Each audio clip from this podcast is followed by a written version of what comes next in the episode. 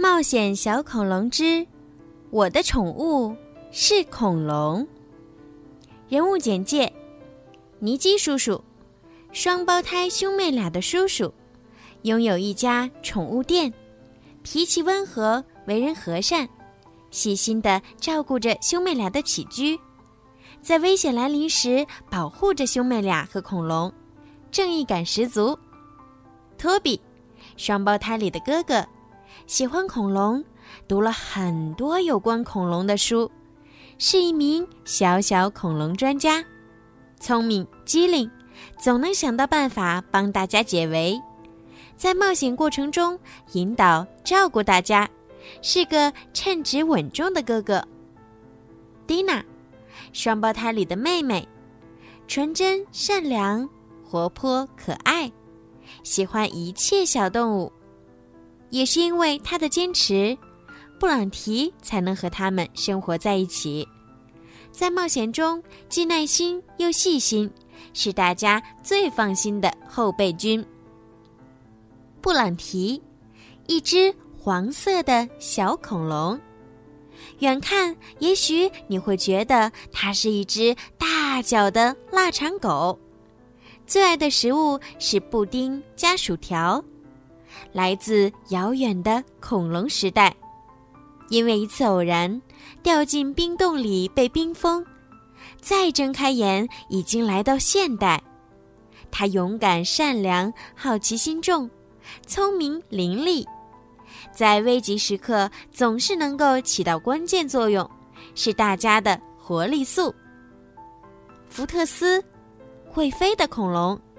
和布朗提一起被冰封在洞里，最大的爱好就是睡觉和吃鱼，有着和庞大体型不符的憨厚可爱。看起来笨笨的他，却有一个关键性的隐藏技能，那就是穿越时空。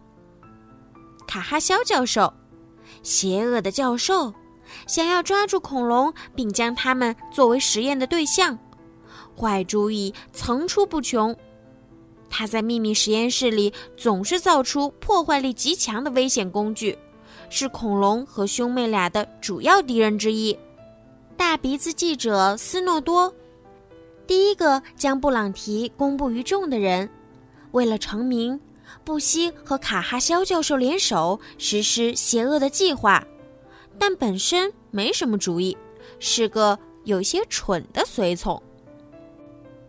会咔嚓的独角恐龙。哦，扑扑通！布朗提落在了庭院里，他惊讶的看着周围的高楼大厦。从什么时候开始，山都有洞了呢？他思索着。这又是什么？没有树叶的扁平尖顶树？小恐龙说的“洞”其实是窗户。而所谓的扁平尖顶树是挡在他面前的篱笆。他从篱笆缝里溜出来，到了一个小公园儿。这里的树和绝叶森林里的可完全不同。布朗提谨慎地走了过去，在它上面是一只发出咔嗒声的会飞的恐龙。事实上，那是一架直升机。当然啦。我们的小布朗提是不知道这些的。公园的尽头是一条街，街上汽车呼啸而过，但对布朗提来说，它们就是散发着恶臭的吵闹的恐龙而已。布朗提以前可没见过这些动物，他想要回到蒂娜和托比身边，回到他们的洞穴里。突然，他发现了一些脑袋上长着草的、摇头晃脑的恐龙。其实那是市长和一群人。今天，市长要在这里为一座昆虫学家的雕塑揭幕。这位昆虫学家很多年前生活在这里。大家在市长演讲后热情的鼓掌。一名记者正在为新闻报道拍照。布朗提好奇地把头从灌木丛里伸了出来。一个戴着厚厚的眼镜的人指着他说：“那边是什么？那是什么动物？”所有的人都看向布朗提这里。记者把镜头对准了他，拍了很多布朗提的照片。在布朗提看来，捧着相机的记者就像是一只奇怪的独角恐龙。布朗提被吓坏了，他匆忙逃跑了。布朗提找到了回尼基叔叔家的路，庭院的门开着，布朗提冲了进来，爬上了楼梯。正要去寻找布朗提的尼基叔叔打开公寓的门，正好看到了布朗提。他迅速地举起了布朗提，将他带进了卧室。蒂娜很伤心：“你去哪儿了？我们都很担心你。为什么外面的一切都变了？”布朗提好奇地问：“我的恐龙朋友呢？”尼基叔叔和兄妹俩除了沉默，不知道该说什么。他们不想伤害布朗提，但总有一天，他要知道真相。他是世界上唯一的恐龙了。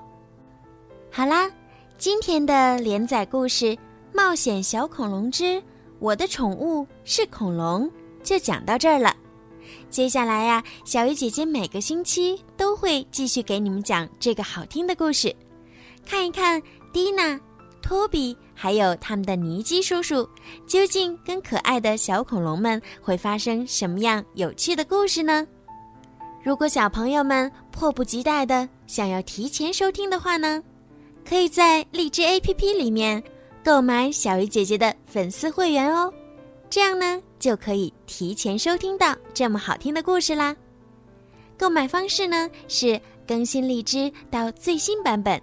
打开小鱼姐姐的荔枝主页或任意一条声音，点击粉丝会员按钮，即可以购买小鱼姐姐的粉丝会员喽。粉丝会员呢，可以佩戴小鱼姐姐的粉丝名牌，我给你们取了一个好听的名字，叫做小鱼粉儿。粉丝会员除了可以抢先听到连载故事之外呢，小鱼姐姐呀，每个月还会在粉丝会员当中抽取三名幸运的小朋友，送上小鱼姐姐的礼物哟，赶紧行动吧！好啦，宝贝们，晚安。